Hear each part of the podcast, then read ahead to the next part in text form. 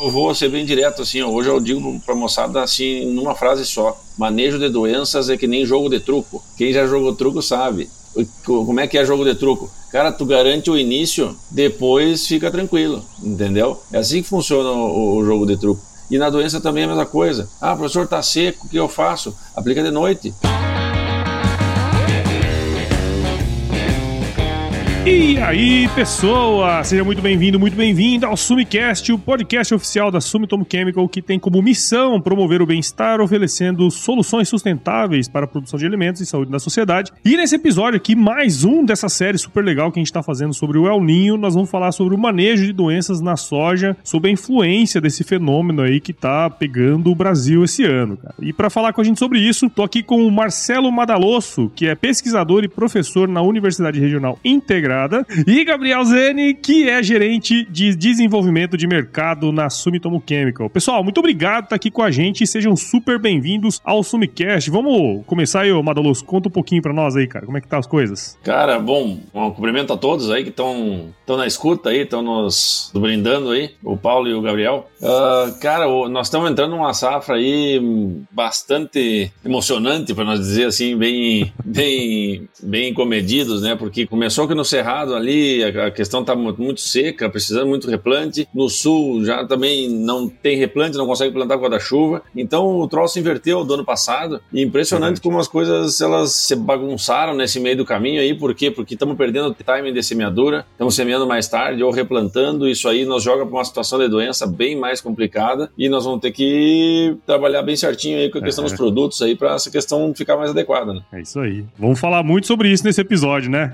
E aí, Gabriel, como é que estão as coisas? Tudo jóia, tudo bem, Paulo, tudo bem, Madaloso. Espero que todos que estejam nos ouvindo aí também, tá tudo certo. E é o que o Madaloso falou, eu tenho andado mais pelo Cerrado aí nas, nas últimas semanas, e o cenário bem crítico, um cenário muito seco, altas temperaturas, é, replantio, né, agricultores aí pensando se, se tiram a soja que está ali, que já sofreu, que, que não tem mais muita condição de alta produtividade, planta algodão. Então, assim, um ano bem diferente dos outros, né? Com desafios aí, mas é que a gente está aí para isso, né? A gente está aí para tentar, de alguma forma, ajudar os agricultores aí a terem sucesso, mesmo em anos difíceis, com as tecnologias que a gente tem é, disponíveis, né? É isso aí, muito bom. E, e, antes da gente, eu sempre gosto de ouvir um pouquinho, né, sobre as pessoas que estão aqui com a gente, né, cara? E antes da gente falar propriamente dito desse, desse tema, né, queria saber um pouquinho, brevemente, da história de vocês. Comece aí contando um pouquinho sobre você e sua história aí, Madaluz. Rapaz, olha, faz. Eu tô nesse, nesse negócio aí, mexendo com esses. tentando segurar a doença na soja aí desde 2005 dá pra dizer, é, entre mestrado e doutorado. Não, e, Paulo, esse dia eu tava na sala de aula, assim, comentando do surgimento da ferrugem asiática, que a gente tava com dificuldade de manejar em 2002, né? Aí inventei de perguntar pra uma aluna minha, assim, o que, que vocês estavam fazendo lá em 2002? Oh. Ela me olhou e disse assim, eu tava nascendo. Parei de perguntar. É melhor parei não, de né? perguntar. Não, não. Mas assim, estamos uh, nesse trabalho aí de, de, de, tentar proteger a cultura da soja aí, já tem, vai para quase 20 anos aí, né? Então, uh, tem, nesse decorrer aí, também morei muito no Cerrado, aí uh, trabalhei muito no Instituto FITS, que era o que a gente começou lá, o Balardim, depois teve uma hora ali que eu resolvi seguir carreira solo ali, e aí alçamos o voo e começamos a trabalhar também mais numa região do estado, do país, aqui mais oeste, e também Paraguai, então a gente circula bastante e consegue uh, tentar ver informação o mais rápido possível, para tentar repassar o mais rápido possível, porque quem consegue repassar mais rápido consegue fazer com que o produtor tenha menos problema no campo, né? Tem muita coisa acontecendo, em cima de milho, nós estamos com um problema de bacteriose muito grande aqui. E agora começando soja, o trigo já foi um problema no sul do país e Paraguai, porque não conseguimos colher direito, né? E o que foi colhido uma condição de micotoxina muito complicada. Então, cara, nós, cada vez que a gente estuda e, e, passa por uma safra, tu vê que nenhuma safra é igual a outra, é. né? E cada vez que tu vai acumulando mais experiência, tu começa a ficar bom na, nesse negócio. Por quê? Porque já, tudo é uma repetição, né? Apesar de não ser uma safra igual a outras, os problemas são muito parecidos e a gente já sabe que quando a gente entra numa situação de doença um pouquinho mais avançada, a gente sabe que se a gente esperar um pouquinho mais para controlar, eu vou perder. Já tivemos Sim. exemplos disso daí. Então, Então, linhas gerais, tô, foi mais ou menos nessa, nessa pegada aí, minha, a minha linha do tempo, vamos chamar assim. Legal. É, e, e, é legal você falar isso, né? Porque o podcast tem uma coisa interessante, porque nós vamos discutir assuntos hoje aqui, nesse episódio, que, sei lá, não sei daqui quantos anos vai acontecer outro fenômeno como esse, e a gente já tem um pouco de base, né? Quem for procurar, vamos subir em 2033, é. né? E vai, vão estar tá falando sobre isso aqui que nós vamos conversar hoje, né? Mas legal, é isso aí. Gabriel, conta um pouquinho aí também de você, cara, rapidão. Opa, obrigado, Paulo. Tenho uma experiência aí de, de 16, 17 anos no mercado, né? É, atuei bastante tempo com proteção de cultivos no Cerrado brasileiro como um todo, é, desde aí do norte, nordeste, aí Maranhão, Tocantins, Piauí, Bahia, Pará, depois Mato Grosso, né? Nos últimos quatro anos eu estava trabalhando no segmento de sementes, sementes de soja, a nível Brasil, e agora eu estou completando, agora no início de dezembro, na próxima semana, dois meses de Sumitomo. Estou como gerente de desenvolvimento de mercado é, para o Cerrado, né? É, responsável pelo Mato Grosso, norte do Mato Grosso do Sul, Rondônia, e essa região do norte e nordeste aí, Mabapitobapá né? É, os, os estados aí.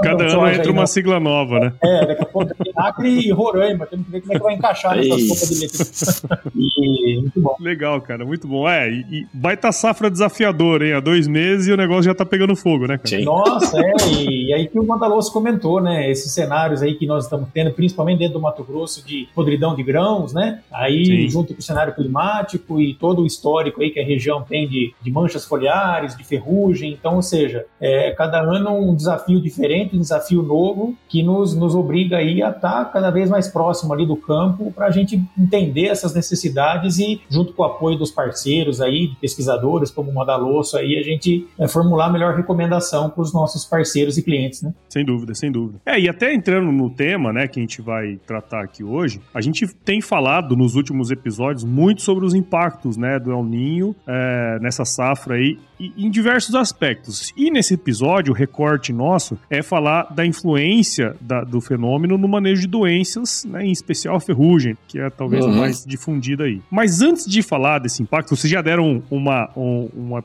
uma pequena introdução aí, né? Vocês estão rodando, você aqui mais no Cerrado, né? Madaloso, acho que o Madaloso fica um pouquinho mais no sul ali, né? Uhum. Teria como vocês comentarem um pouquinho dessa situação que vocês estão, vocês estão vendo, né? Eu até tava, comentava antes com o Gabriel aqui que eu nunca tinha visto o Mato Grosso desse jeito. Fazia muitos anos que eu não vi o Mato Grosso do jeito que está hoje. Qual que é o hum. impacto é, que vocês estão vendo até o momento nas principais regiões produtoras aí do Brasil? Se quiser começar, Madaluz. Bom, Vai lá, vamos, vamos deixar para mim. Faz um, fazer um cruzamento, né? cruzamento né, na área aqui, ó.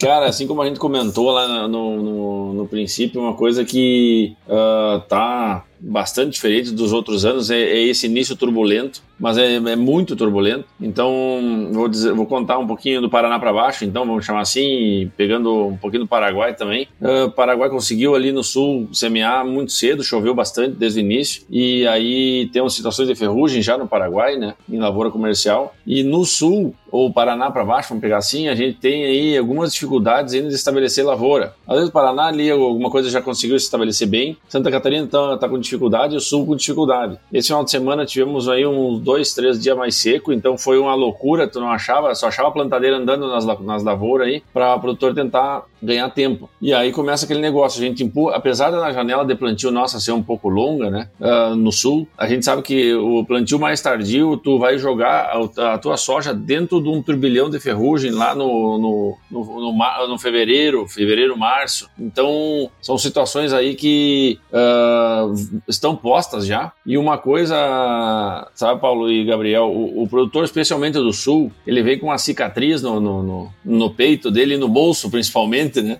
E, e, isso está relacionado com a questão das secas que a gente teve nos dois anos e atrás, e tem umas áreas que até três anos mais ao sul do, do, país, mais ao sul do Rio Grande do Sul, inclusive. Então, tu imagina um produtor numa situação dessas, entrando numa safra, plantando tarde, qual é a tendência dele? Querer economizar o máximo de aplicação possível. E esta safra é uma safra que nós temos que colher por duas ou até três, eu tenho que fazer pagar essa conta. Uh, então, a gente tem um desafio gigante que é fazer essa soja ficar no campo e protegida, né, usando fungicida, para mais tempo, porque vai ter água e vai ter luz e vai ter temperatura. E para soja tá tudo jóia. E eu, eu, vou, eu vou encerrar essa parte aqui dizendo o seguinte: uma, uma frase de um produtor para mim. Ah, rapaz, eu acho que faz uns umas três, três meses por aí. Ele disse: Madaloso, eu tô louco para ver ferrugem na minha área esse ano. E eu disse: Ué, rapaz, por quê? Porque quando tá ferrugem tá chovendo, rapaz. é, e aí eu disse: Tonto, tá certíssimo aí, vamos aguardar aí. e faz todo sentido, né, cara? Duas, foram pelo menos duas safras aí que seca braba, não, né? Não tem chuva, Pô. não tem ferrugem, não tem soja também. Então é aí, aí. pra ferrugem tem fungicida, né? Sim. É verdade, é verdade. E, e aí, Gabriel, o que, que você tem visto, cara? Assim, o sul, né? Esse excesso de chuvas aí que a gente tem percebido, né, cara? E na região do Cerrado, o que, que você tem percorrido aí visto? É, o Cerrado, principalmente as regiões que tenho é, andado com mais frequência, que é o Mato Grosso, né? Tem de tudo um pouco. É, até algumas duas semanas atrás, uma semana para trás, aí a gente estava visitando algumas regiões aí na região do Parecis, ali, Sapezal, Campo Novo Parecis, é, depois BR, meu eixo todo da BR-63, ali desde Nova Mutum até Sinop, né? E nós vimos soja boa, nós vimos soja morrendo, nós vimos soja que já não tinha mais o que fazer, o agricultor passando grade, passando correntão. Não sei se vocês viram os vídeos que circularam aí nas redes sociais, né? Realmente era verdade, né? Então, assim, depende do sistema de, de produção do agricultor. Sistema de produção soja, milho, é, o que, que ele está fazendo? Ele está, a soja que não está boa, ele está ali tomando uma decisão agora de replantar, né? Deixar um pouquinho mais tarde a janela de semeadura do milho é, e talvez fazer o milho com uma menor tecnologia na segunda safra, mais investir na soja, até pelo como é que está hoje a condição de mercado aí das duas commodities. O agricultor que é sistema soja-algodão, ele a soja que já está com potencial aí é, é, de produção baixo, né? É, ele está deixando essa soja, deixando no bom sentido, né? Ou ele está gradeando, ou ele está dessecando ela e vai fazer uma, implementação de um algodão safra até meados de dezembro aí, 15 de dezembro, plantando esse algodão, né? Então, uma parte desse algodão que entraria ali em janeiro, ele vai ter um aumento de área nesse algodão safra agora dentro das agricultores que tem esse sistema de cultivo, né? De forma geral, já tem alguns levantamentos que apontam aí 15, 20, em alguns casos até 30% de perda é, no potencial produtivo de algumas lavouras de soja, né? Principalmente pela falta de chuva e esses, esses altas temperaturas que nós tivemos, né? E, e, e nessas rodadas que nós fizemos aí, é, nós vimos soja em R5.2, R5.3, que, que vai ter uma colheita agora aí dentro de dezembro ainda, e soja plantando, plantadeira rodando. Estava num, num, deslocamento ali entre Campo Novo do Parecis e Novo Mutum. Tinha até um colega nosso aí, tinha comentado, né, que passou por ali e viu umas plantadeiras, né? E aí estava andando assim na rodovia, um poeirão lá na frente, né? Eu falei, caramba, o que, que é esse, essa poeira, né? E daqui a pouco, chegando mais perto ali, uma plantadeira de trinta e tantas linhas, quarenta e tantas linhas ali, plantando soja, né? Então, assim, isso que o Mandaluz falou, nós vamos ter um cenário ali, a hora que essa, em um momento essa chuva, essa chuva vai estabilizar, né? É, nós vamos ter um cenário de soja vegetativa, no estágio vegetativo, soja colhendo, então, ou seja, pensando na ferrugem, né? Que talvez é um dos principais temas nosso aqui, com essa fonte de inóculo que começa a se criar, principalmente na região sul do país, né? É, a gente tem que ter um, um, cuidado muito redobrado, né? Porque nós vamos ter muita soja em fases diferentes, ciclos diferentes, uhum. é, e aí a, a, é o ambiente totalmente favorável, né, para a doença, né? Não só para a doença, mas para tudo, né? Vai ser uma dinâmica muito, muito uhum. Grande aí, quando a gente fala de, por exemplo, percevejo, mosca branca, né? Pragas migrantes aí de, uhum. de, de é, do ciclo da cultura, mas com foco em ferrugem. A, a expectativa é que seja um ambiente bem crítico. Até deixa eu atravessar aqui no protocolo. Não, tá Olha certo. só que, que interessante isso que o Gabriel comentou, porque a, a gente vem numa situação, e outros anos já, de novo, já se repetiram, quando tem esse cenário que o produtor não vê potencial nessa soja de início, isso em qualquer lugar do planeta, uhum. ele acaba tirando o investimento, né? Ou seja, ele não vai fazer fungicida, não vai fazer inseticida, não vai fazer nada, porque a soja está feia ou não vai ter potencial, talvez ele não desseque, não roce, não faça nada, e, e acontece o seguinte, essa primeira soja acaba sendo um trampolim de doença para toda a outra, a outra safra. Então, tu imagina uma ferrugem que vem aí, precisa de uma planta já estabelecida, no reprodutivo e sem proteção. Ele vai ter, ele vai ter, porque o produtor geralmente deve ter tirado o pé em cima disso daí, e aí virou uma bola de neve, né? Uma, uma ponte verde inócula. É, porque daí prejudica é. a próxima, né, Madalo? Esse é um é. ponto interessante, né, cara? Porque dentro desse sistema aí, pô, isso pode acontecer, né? É, só pegando o gancho aí também do que o Mandaluz falou, Paulo. Ah, na, nessa visita, nós fizemos uma, uma, uma rodada de visitas aí nas últimas semanas, talvez nós visitamos aí entre 20, 30 agricultores, uhum. junto com uma, uma, instituição de pesquisa e consultoria da região aí do Mato Grosso, que é a Proteplan, né? Uhum. E, e, foi muito. O principal questionamento dos agricultores era esse que o Mandaloso falou: poxa, mas agora eu aplico ou não aplico? É, faço a aplicação que está programada ou eu deixo ela, faço para frente. E, e, a gente tem que ter isso, como o Mandaloso falou, é muito cuidado, né? Porque cada escolha que você faz é uma renúncia, né? É. E aí você pode, você pode é, é, é gerar inóculo para a tua própria área. Quando a gente fala desse cenário atual, a gente não está pensando só na ferrugem, mas em outras doenças, né? Que podem depois ser é, é, inóculo para uma cultura do algodão, por exemplo, no caso de doenças necrotróficas, mancha-alvo, por exemplo, que fica mais inóculo nessa área para o próximo ano, como vocês comentaram. Então, é, e aí é muito crítico, né? Porque você, você vê aquela soja dobrando folha, virando folha, seca, né? Falar para o agricultor aplicar, a gente entende o lado dele, né? Mas muitas vezes você tem que pensar aqui, qual que é o teu foco nesse momento? É a planta ou é o alvo, é a doença, né? Será que numa condição de aplicação ali, mais à noite, é, no, no, nos primeiros horários do dia seguinte, essa planta já está numa uma condição de receber essa aplicação. Então, assim, foi muita discussão boa, muita é, é, discussão interessante aí, mas também com um bom senso muito grande, né? Porque a gente sabe que o investimento é alto e aí agricultor também a gente tem que ponderar ali e fazer as melhores recomendações, né? Sim. Assim, pelo que vocês comentaram, a gente tem um cenário bem complexo no sentido assim, no sul, né, bastante umidade e tudo mais, fontes de inóculo que pode acontecer em fases diferentes aqui mais para a região do Cerrado, né? Tem gente plantando agora e teve gente que plantou um mês, dois meses atrás, né?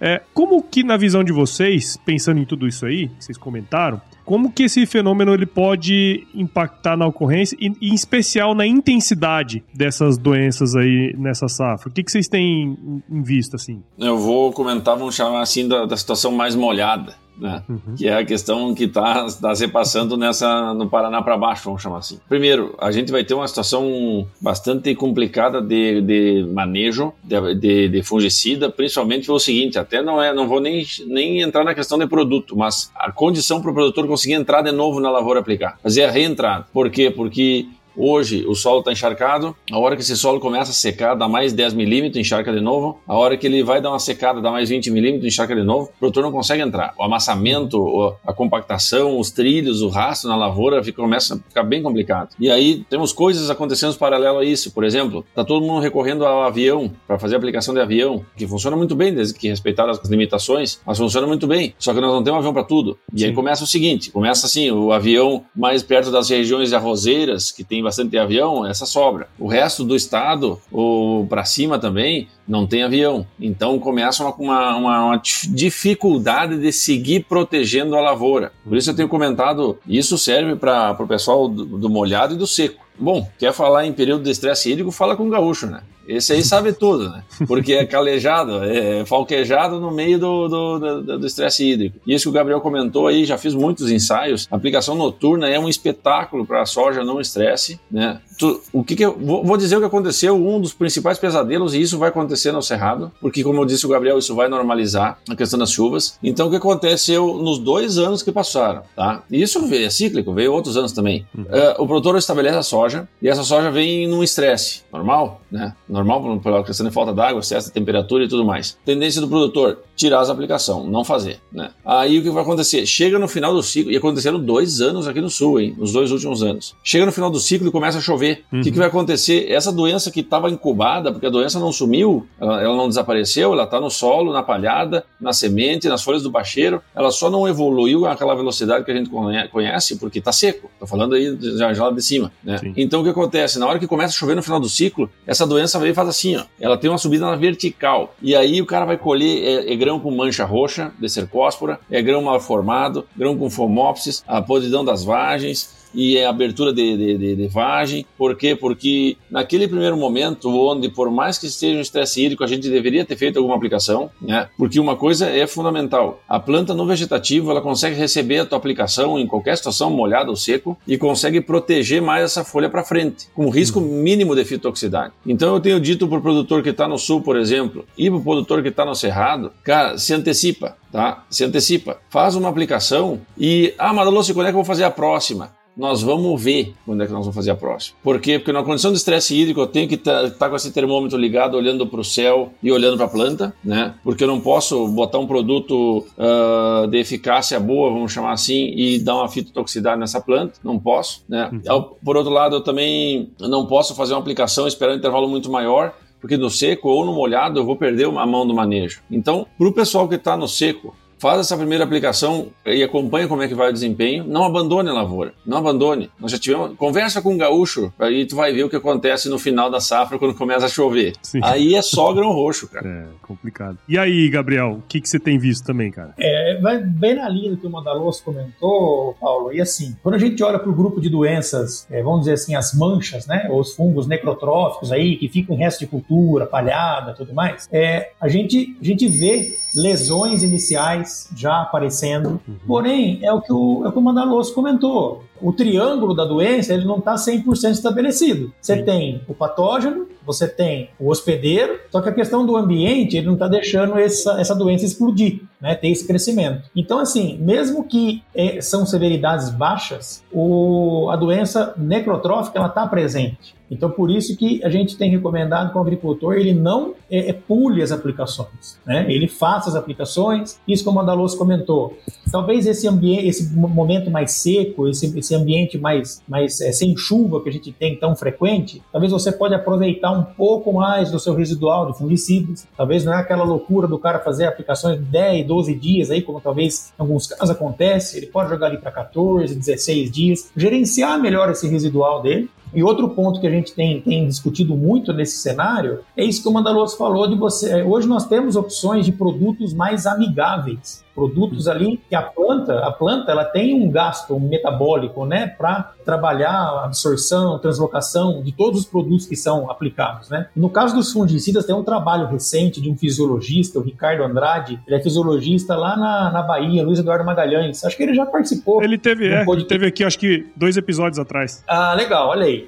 E, e ele fez um trabalho muito bacana, onde o, o nosso produto, a base de imprifluxan e tebuconazol, é, é um produto que ele fez aplicação né? E, e, todos os trabalhos deles, ele, ele, até brinca, né? Que ele costuma fazer os trabalhos em ambiente crítico e, e com foco nas condições da Bahia, né? Solos arenosos, né? É, é, é temperaturas altas, né? Falta período muito grande ali, que, é, que são características da região, né? Uhum. E, e, aplicação do, do Imperfluxan com tebuconazol aí, a, a, nossa ferramenta, né? Após a aplicação, é, ele fez a ferição da temperatura da planta, temperatura das folhas da planta. E a menor temperatura, é, comparada a outros fungicidas fungicidas, do mercado, né, é, foi dessa mistura, né, do Scalamax. Então, ou seja, a, é, você tem que procurar as opções, né, que, que o Mandaloso comentou, é, aplicações em horário que a planta esteja fisiologicamente ativa para receber essa aplicação, produtos que vão é, é, demandar menos gasto energético da planta, porque ela já tem um gasto, um estresse muito grande no,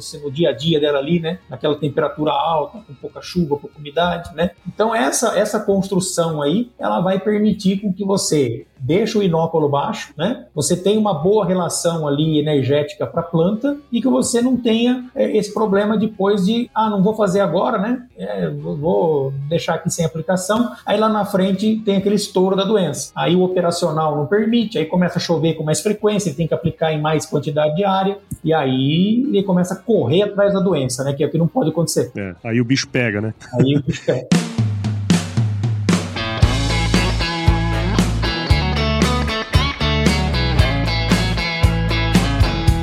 deixa eu falar uma coisa. A gente estava falando assim, bom, acho que ficou bem claro, né, que temos aí riscos inerentes, né, a toda essa condição que a gente está vivendo nas diferentes regiões do, do, país. A gente fala há muitas safras, né, o Madaloso comentou aí desde 2002, né, que surgiu lá ó, a ferrugem e tudo mais, seus impactos, a gente sabe que é um problema, mas acho que é sempre bom a gente lembrar, né, tendo em vista toda essa dinâmica aí que a gente está falando é, do clima e tudo mais, dessa safra, qual que é o tamanho do dano, né? Pensando uh, uh, em tudo que a gente comentou, onde que, onde que isso pode, o que, que isso pode causar de dano, tendo em vista que ter, poderemos ter uma ameaça aí de alta pressão de doença na SAF e tudo mais. O que, que vocês têm para trazer pra gente aí? Qual que é o potencial do dano que isso pode ocasionar, né? Não, essa é uma pergunta bastante importante, sabe por quê, Paulo? Porque tu mexe com a parte mais sensível do produtor, do bolso. Né? Sim. Então, hoje, por exemplo, a gente tem esse cenário aí onde eu, onde eu consigo entrar com furceira mais cedo. Se eu pego, se eu pego uma condição, uma pegada de chuva no primeiro momento, se eu consigo entrar com a aplicação mais cedo, eu acabo reduzindo a quantidade de fungo que vai ficando na, na minha lavoura e vai ciclando, infectando folhas novas, infectando folhas novas, infectando folhas novas. Então eu começo a reduzir esse inóculo desde o início. A gente já tem muitos dados que essa aplicação antecipada aí, aqui no sul fala em zero, no cerrado fala em vegetativo, mas é uma aplicação dos 20, 30 dias ali. Essa aplicação é, é fundamental porque tu tem muito pouco fungo para matar ali. E tu entrando cedo, tu consegue acessar todas as folhas, pecíolo, haste, literalmente tu molha toda a planta, que é a única vez que tu vai fazer isso aí, inclusive. Uhum.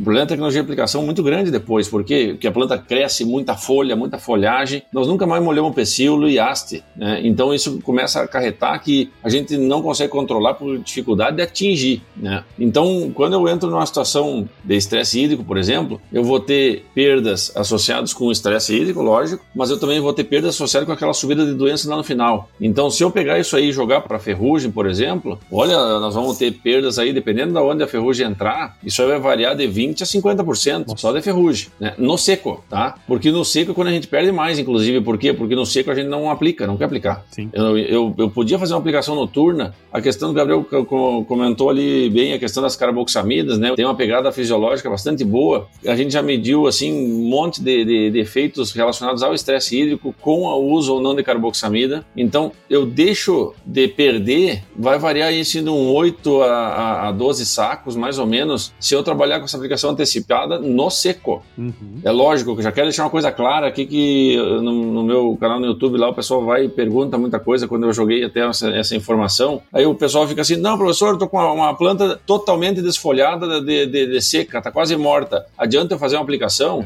Ah, aí...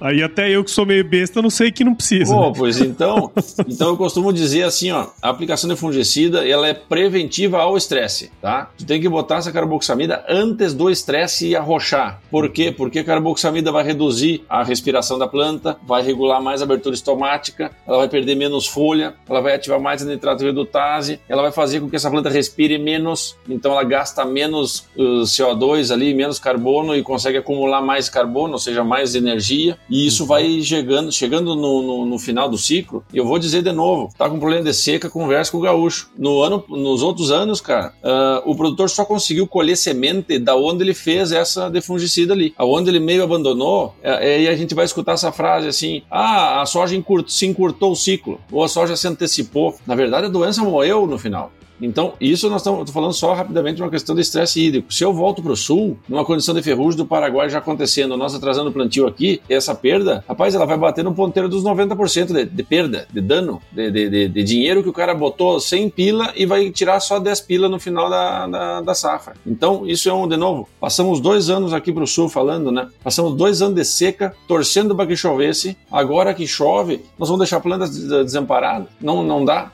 Então, uh, essa entrada do fungicida, ela, ela remata todos esses pontos aí. Sim, sim, faz todo sentido, né? E, e no fim do dia é isso, né? O, o, a, essa perda de produtividade, pô, de 20% a 50%, vai, obviamente, impactar na última linha lá do financeiro, né, cara? Que é o que Total. justamente a gente não, não, não, quer que aconteça, né? É, e falando só de ferrugem, se eu botar mancha sim. no meio, esse negócio sobe mais uns 30% para cima ainda, somando, sim, né? Sim, sem dúvida, sem dúvida. E a podridão também, né, Carlos? Que tem, tem também causado inúmeros danos aí, né? Isto, isto. A hora que ele, ele não faz uma aplicação, ele tá abrindo mão de tudo, né? Não só de uma do, da doença A, B ou C, né? Só, é só queria fazer um comentário aqui, Paulo, se você me permite. Claro, claro, claro. O Cerrado estado como um todo, e talvez mais aí o Mato Grosso e alguma das regiões aí, norte, nordeste, acho que o último ano forte, forte de ferrugem aí, cara, foi lá 2012, né? 2012, 2013, então com 10 anos, né? Se for puxar na memória aí, pelo que eu lembro, foi isso. É. E assim, é, o, que, que, o que, que ajudou o agricultor a não ter uma incidência tão forte de ferrugem? Né? Para mim, foi, foram três, três fatores. Né? É, o primeiro, Lógico, as ferramentas cada vez mais novas em tecnologia de fungicidas, como o Mandaloso comentou, né, as misturas, carboxamidas, né, produtos aí com alta eficácia. É, janela de semeadura mais cedo, né, cada vez vem antecipando mais, plantando é, mais rápido, né. E a outra questão foram as variedades, né, as variedades de soja elas tiveram, um, para o cerrado principalmente, um encurtamento de grupo de maturação, né, de ciclo de maturação, né. Então isso fez com que a ferrugem ela, ela não fosse talvez a principal doença em ocorrência, mas que ela, ela continua sendo uma das principais doenças em, em, em dano, né? Isso como a Dalose falou, ela sai de, de 0 para 90% no estalar de dedo. Então, e aí se a gente for olhar os anos, o que, que aconteceu nesse ano aí, que foi um ano muito forte de ferrugem, né? 2012, aí 2013? Foi, foi muita chuva. Eu lembro que estava chovendo, o agricultor não conseguia entrar, não conseguia aplicar, ou ele aplicava e chovia em cima. E outros anos que também tiveram esses estouros de ferrugem foram esses anos de atraso de plantio ou plantio muito escalonado, né? É, e ambiente seco no início. Que aí é o que o Mandaloso falou, o agricultor ele falou: ah, não, não vou aplicar porque está seco. É, ah, não, aqui não vou aplicar porque tá. E assim, a gente tem que entender que às vezes está seco para a planta, mas não está seco a umidade que o fungo precisa é né, para o desenvolvimento dele. Ela está no ambiente, ela está naquele, naquele pouco de orvalho que tem à noite, né, naquela umidade que cai, é, que aumenta, na verdade, aumenta a umidade, Sim. cai a temperatura. Então, a, o patógeno está ali. Aí a hora que fecha o triângulo, que eu volto na questão do triângulo, é que ele fica favorável nas três pontas aí, aí a gente tem que, que atuar, né? E aí a, já foi, né? Aí ele tem que Sim. correr atrás de novo. Bom, interessante, pessoal, porque assim, óbvio, né? A gente tá falando de um cenário, né, que, que a gente tá vendo acontecer no momento, né? Toda essa complexidade. Óbvio que a gente, né, tá aqui falando da, dos, do, dos problemas, o que pode vir a acontecer, né? Da, do como a gente pode agir de, desse processo. Mas eu queria agora trazer também um pouco da visão de vocês, no sentido assim, quais são, pra gente finalizar, né, aqui, quais são as, as melhores práticas que, que o produtor pode adotar para que essas perdas produtivas e obviamente econômicas, né, consequentemente, elas sejam de, assim, vou dizer assim, elas sejam minimizadas é, em anos desafiadores, como estão acontecendo assim. O que, que vocês podem trazer pra gente, pra gente finalizar aqui, né, eu, pelo menos dar um, um alento aí pra turma? Não, joia, joia. Bom, primeiro, para finalizar, agradeço demais o convite aí de todos. É, uh, acredito que uh, hoje, né, tanto para esse cenário mais, mais seco ou mais úmido, né, cada vez, eu estou há alguns anos nessa jogada de, de manejo de fungicida, cada vez que a gente inicia cedo, eu não me arrependo no final. Né. Tenho certeza que todo produtor que está escutando nós já passou uma vez a frase na cabeça dele, sim, seguindo, olhando para a soja dele com potencial e a ferrugem ou qualquer doença perdendo o controle. Ele pensa assim, cara, eu podia ter entrado mais cedo, né, ou deveria ter entrado mais cedo. E aí eu, eu vou ser bem direto, assim, hoje eu digo para a moçada assim, numa frase só. Manejo de doenças é que nem jogo de truco. Quem já jogou truco sabe. Como é que é jogo de truco? Cara, tu garante o início, depois fica tranquilo, entendeu? É assim que funciona o, o, jogo de truco. E na doença também é a mesma coisa. Ah, professor, tá seco, o que eu faço? Aplica de noite. O Gabriel fez um gancho espetacular aí com a questão que o estresse ele está na planta, não no patógeno. O patógeno que ia fechar o ciclo é uma ferrugem, por exemplo, ou a mancha-alvo, que ia demorar uns 12, 16 dias para fechar o ciclo. Quando tá seco, ele vai para 20 dias. Mas o patógeno morre, o estresse está no hospedeiro. Depois, quando começa a chover, ou até nem precisa chover, qualquer garoinha, qualquer manutenção de folha molhada é um pesadelo para o hospedeiro, aí fecha o triângulo, a doença sobe. Hum. Então, eu digo pro pessoal, cara, jogo de truco, entra no cedo, te antecipa, e, ah, professor, mas e depois? Depois nós vamos ver. Só não pode demorar demais para fazer a primeira ou zero, o que for, porque depois tu não consegue recuperar a folha morta. Folha morta é um defunto vegetal, não tem mais o que fazer. Então, quem enche grão é folha verde funcionando. Como é que ela fica lá? Fungicida na cabeça dela. Não tem outro remédio. É, tem que garantir a primeira mão, né? É isso aí, é truco na jogada. Bom demais. E aí, Gabriel, o que, que você pode dizer pra gente, cara, dentro desse cenário aí? É, eu vejo que, como já foi comentado pelo Madaloso, né, Paulo? É, acho que a gente tem que ser criterioso e olhar cada cenário, né? Uhum. Então, logicamente, o agricultor lá na fazenda, ele tem a equipe técnica dele, ele tem lá a, a, a, o suporte ali para as tomadas de decisão, né? E, e eu vejo que, que, tem que ter tudo baseado em bom senso, né? Como eu comentei, a gente tem que olhar é, qual que é a perspectiva daquela lavoura, que, que condição que está aquela lavoura, né? É, e aí você faz o gerenciamento é, do, do, do, das opções que você tem dentro do barracão, né? dentro da sua fazenda, é, em cada cenário. Né? É, o que eu vejo que não pode acontecer é isso que o Mandaloso falou. O agricultor tem a ferramenta, tem a solução dentro de casa, é, e aí ele não usa e a hora que ele vai lá na lavoura ele fala, puxa, eu poderia ter feito, mas estava lá, por que, que não fez, né? Então eu vejo que, é lógico, é uma tomada de decisão é, é, difícil, né, diante do cenário, a gente sabe do,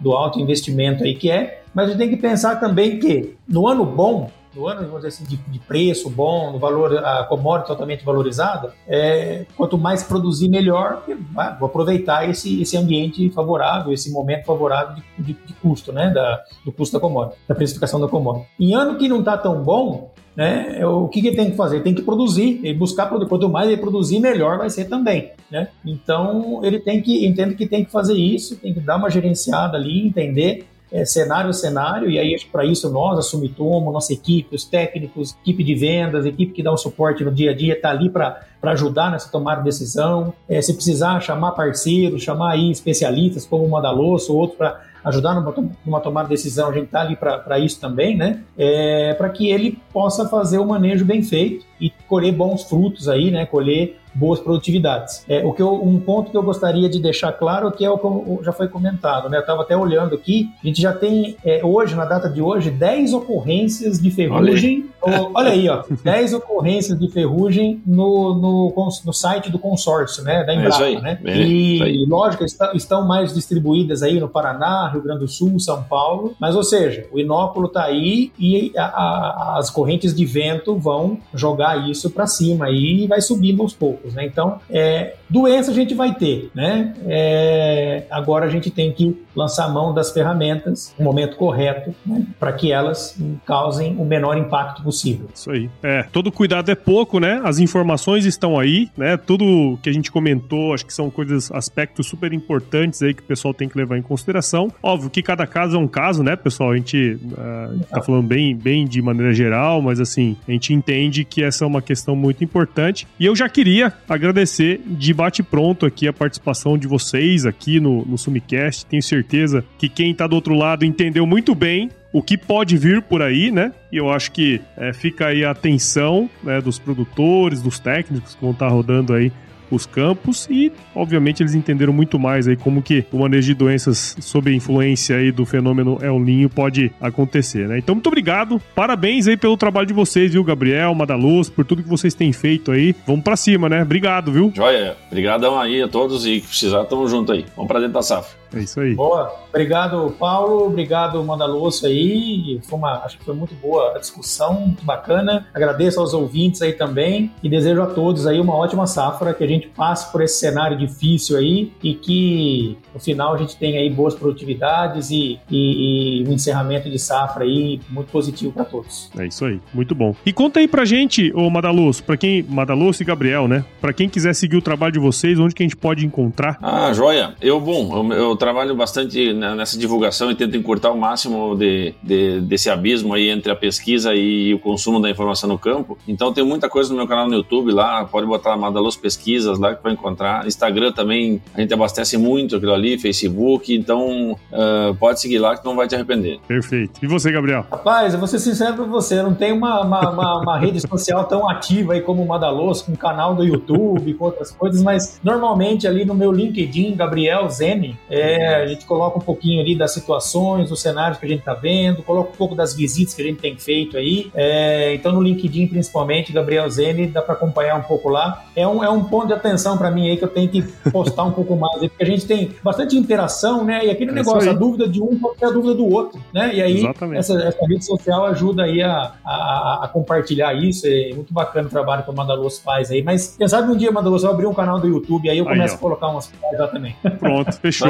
Gabriel, não seja um ermitão digital, por favor. é isso aí. Tem que postar, eu falo pra turma sempre, ó. A turma tá rodando o campo, tá vendo coisa importante. Às vezes a gente fica é. naquela de, de guardar. Não digo nem que é guardar, mas às vezes é aquela vergonha, talvez, né? De colocar. Não tem um hábito, é. né, cara? E eu acho é. que isso é uma coisa super importante, porque todos nós podemos influenciar ali a turma que tá perto da gente, né? De maneira positiva, Boa, obviamente, cara. Então, muito bom. Isso aí. Estamos to vamos todos apoiá-lo, né, Madaluz? É isso aí, tá, já tá botando like lá. Pronto. Boa, obrigado. Vou marcar pra... vocês a postagem que eu fizer, vocês ajudam. Oh, yeah. Pronto, aí, ó. Fechou. Muito bom. e para você que ouviu esse episódio até agora, tenho certeza que você viu valor em tudo que a gente comentou por aqui, o que o Madaloso trouxe, que o Gabriel trouxe. Então tenho certeza que você gostou. Então considere compartilhar esse episódio aqui com alguém que vai se beneficiar desse conteúdo. O podcast ele cresce na medida em que você participa junto com a gente dentro desse processo. Então siga o Sumicast em seu agregador de podcast favorito e acompanhe também os episódios no Agro Resenha Podcast. Siga a Sumitomo Chemical nas redes sociais, basta procurar lá por arroba Sumitomo Chemical Brasil no Instagram, Facebook, LinkedIn e YouTube e visite o site da Sumitomo Chemical, o www.sumitomochemical.com. Pessoal, muito bom. Eu sempre finalizo minhas meus episódios aqui com uma frase de muita sabedoria, que é o seguinte, viu? E tem a ver um pouco com o que a gente tá falando aqui. Se chover, não precisa molhar a horta, não. Tá bom? Por aí, Vamos por pra aí. cima. Muito bom.